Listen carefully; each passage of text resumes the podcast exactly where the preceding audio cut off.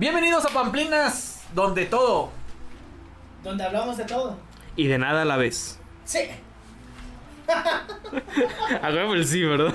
A huevo que sí. Es, el- es la esencia, es la esencia. Y, Para habla- y hablando del extranjero, el apoyo a las películas, Extranjeras. a las películas extranjeras, eh, y aprovechando que es el mes de terror.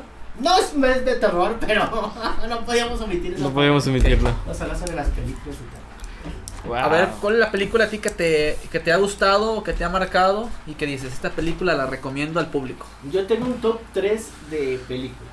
Eh, O sea que ya vas a meter eh, capitalismo. Eh, no capitalismo, sino en, en el sentido de que me ha gustado y la he visto Ah, ok, más ok. de, créeme que más de 4 o 5 veces, inclusive la volvería a ver si el día ¿La de mañana Diablo? la ponemos a, a ver exactamente. La del Paso del Diablo. Ujú. No manches, está perrísima. Pero el que yo les voy a dejar con esta película probablemente mientras ustedes comentan las suyas. Eh, en, en mi top 3, yo tengo en el tercer lugar a la película de El Demonio o la de Jepis Creepers. La, pero no, hay que recordar cuál de las tres. La 1 y la 2. Porque la tercera. Ah, eh, me gustó la 1, pero la 2 me encantó. Porque cuando yo lo vi, yo estaba en la secundaria. Creo que estaba en la secundaria. Y veía esos carritos amarillos. ¿Quién- ¿No han visto un carrito amarillo? ¿Qué? ¿Cu- ¿Cuándo han visto un carrito amarillo? Pues, Lleno es de que personas. hoy en día pues ya es muy común, ¿no? Los usan Ah, mucho para el campo, para las escuelas. Imagínate eh, la emoción de entrar a, a la escuela y ver esos carritos amarillos a algún lado. En una, eh, que viste una película y te hace recordar esa película, ese, ese camión, ese camión amarillo. Porque la 2 trata de eso, de unos estudiantes que van en ese carrito. Sí, de Jepis Crespi, o el demonio, que sale cada 25 navidades. De, Ese es el no, Grinch. navidades no, este... Es el, es el Grinch. no, no, hablas de no, Grinch. ¿Cómo se llama? Este, 25 primavera. Cada 25 Mm. primaveras. 25 primaveras. Y ese se queda como en mi top 3. Y en el, en el top 2. Ahorita les, les platico a ver ustedes cuáles son las. ¿A ti cuál es la película que han te ha marcado y que te ha asustado y que dices, la recomiendo al público? Sacar tres, aunque sea. Tres películas de terror. Que Va, recomiendes. vete con la que dices. ah, Para pasar un rato esa- gusto. Para pasar un rato, es que ninguna película que he visto de terror me ha generado terror. Entonces, Puede este. ser terror psicológico. Ajá, me, gustan porque a mí se me hacen de suspenso, no se me hacen de terror. Pero me gustan y me, me atrapan mucho.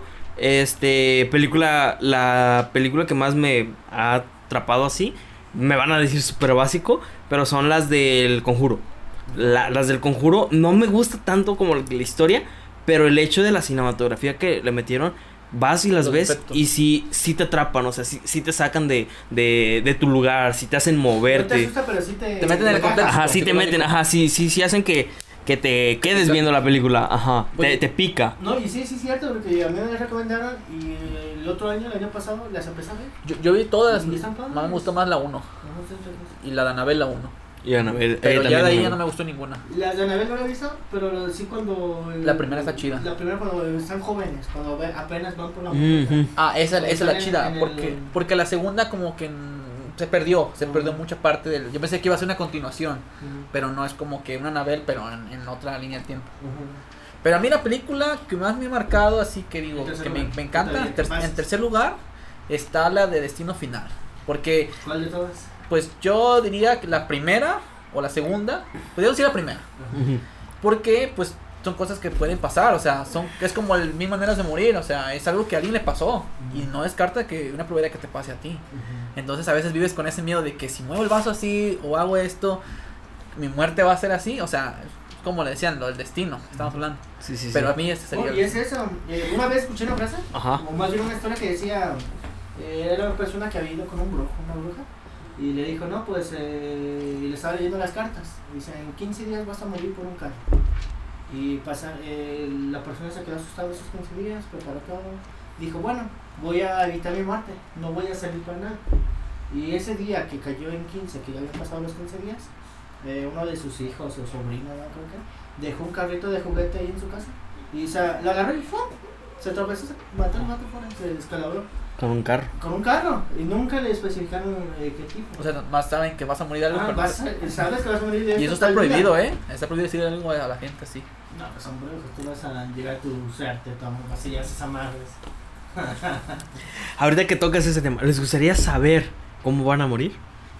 Se Ah, Si se pudiera. La, en la hipotética idea de que se supiera cómo se puede morir. O hubiera el- la típica idea de un libro que te cuente tu vida.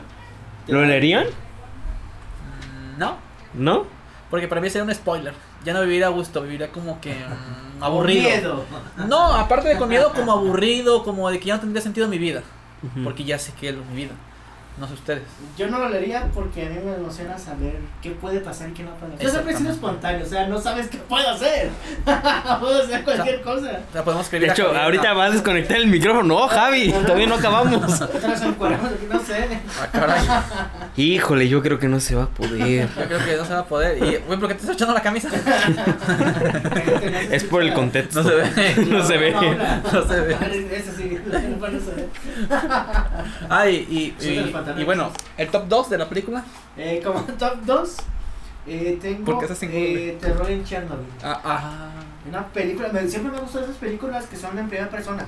Que te hace sentir que. Como las de Rec. Ajá, como las de Rec. Esa era mi la top bruja de 2. Rec es la primera. La bruja de Rec es la primera. que, que te hace sentir de que, no manches, lo, lo están grabando, lo estás viendo. como la, que me gusta ah, la bruja de Bray. Y estoy grabando ahí y digo, ah, no manches, está emocionante. Que el ovni, que el iceberg, que el gigante salió. O sea, ahí, ahí sí ya te mete en contexto que eres tú el que, está, Ajá, que que eres estás tú, viendo que con el celular. No te, no te dijeron una película más, te hace sentir que tú estás, que tú eres parte de la película. Que tú eres el camarógrafo. te están contando a ti, tú eres el camarógrafo, te están contando o tú estás viviendo ese momento. Y por eso Terror en Chernobyl es, la tengo como dos. De hecho, si la viste aquella vez cuando fui. Que, y a ti también te la he puesto aquí. O sea, la he visto más de 4 o 5 veces. Y la Eso. volvería a ver. A mí se la puso mi abuelita, no sé. ¿Y tú, el top 2? Y El top- fue- fue real, fue Ok, real. voy a quitar las de red. Porque ya las mencionamos. Pero, No, es que las red, de- como dicen ustedes, a mí me gusta el hecho de que sea, o sea, que te metan en esa parte y que te hagan parte de la película. Ajá, como de, de esa desesperación. Y se me hacen como unas súper buenas películas ese tipo de cosas. Ah, pero descartando las de red, ahorita me acabas de recordar una, que ahorita que dices brujas, que hay una que se llama La Bruja, está en Netflix también. Y es sobre tipo rituales. A mí me gustan porque son historias. Y pues, aunque podría parecer mucho ficción o algo por el estilo, uno no puede descartar el hecho de que sean reales. Entonces, el hecho de imaginarte que sea posible eso es como de wow, lo que te deja pensando el hecho de que, ¿y si sí? Y, y si sí es cierto, y si sí existen gente de ese tipo, si todavía existe gente con, con estas conexiones, es como de hostia, o sea, es como, uh, qué miedo. chingón. Está interesante. A mí la del top 2 sería la de Freddy Krueger. Porque Ah. ya, ya hablé yo de las, de las posibilidades que puedo morir. Ajá. Ya hablé de las posibilidades en las que duermo. Entonces es como mi miedo. Mi miedo es eh, como que cualquier cosa. Yo sé mucho como de muchas variables, ¿no? Entonces Freddy Krueger no se descarta porque hasta dormir puedes morir. Obviamente no porque te mate él, pero sí te da ese contexto de que cuando estás durmiendo puedes morir por a lo mejor una circunstancia. Y bueno, sería una muerte tranquila, ¿no? A la vez. Pero tú crees que sería una muerte tranquila. Pues depende, depende mucho qué tipo de muerte. Está, no. está interesante este tema porque duele morir.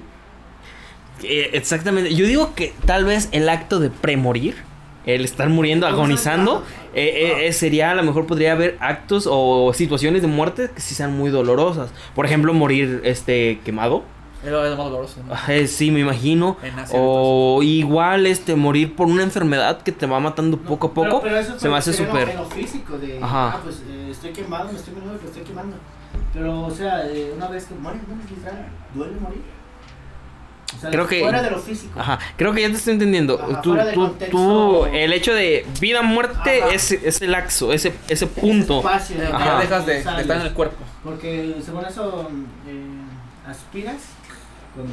¿Cómo aspiras? Te expiras cuando mueres. O sea, se Ujú. te van los 2 gramos o 12 gramos que dice la Creo ciencia que son 14.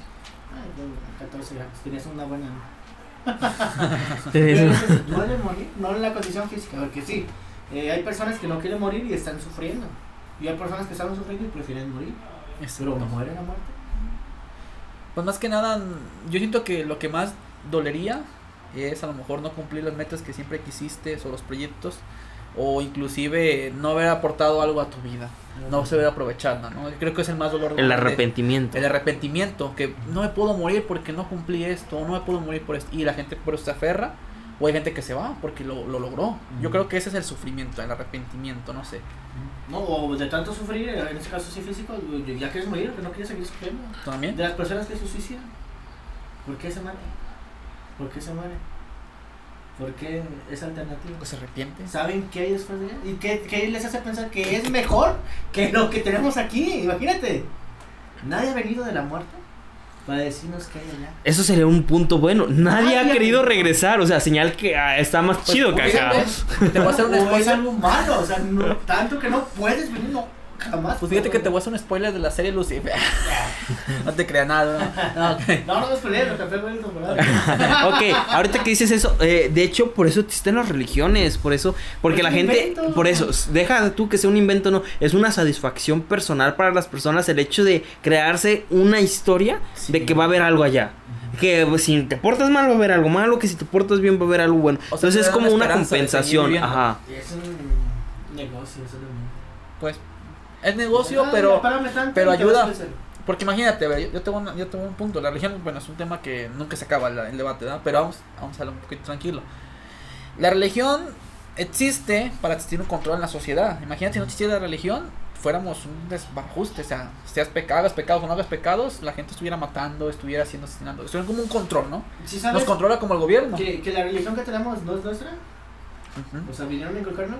Y Sí. antes de que llegaran los españoles, eh, la cultura que tenemos era mucho más avanzada que la de los españoles. Sí, Sí, matando diario, bañaban, ¿no? matando diario, Matando diario. sacrificando diario. No, pero Eran ellos- sanos, comían y, y estaban bien musculosos. Más fuertes. Y Ah, luego aparte fuertes. veían el, el universo, admiraban todo. Y llegaron los españoles y Veía no todo. sabían- No sabían ni el cero. ¿Imaginas? ¿Y qué cambian? Pues el español la- es nomás el lenguaje. El lenguaje y la mentalidad de, de estructurarte. Nomás Entonces, estructuraron, güey. Hicimos, bueno, de hecho, sí, porque seguimos bien tantos, cambiamos un espejito por oro. Ah, entonces,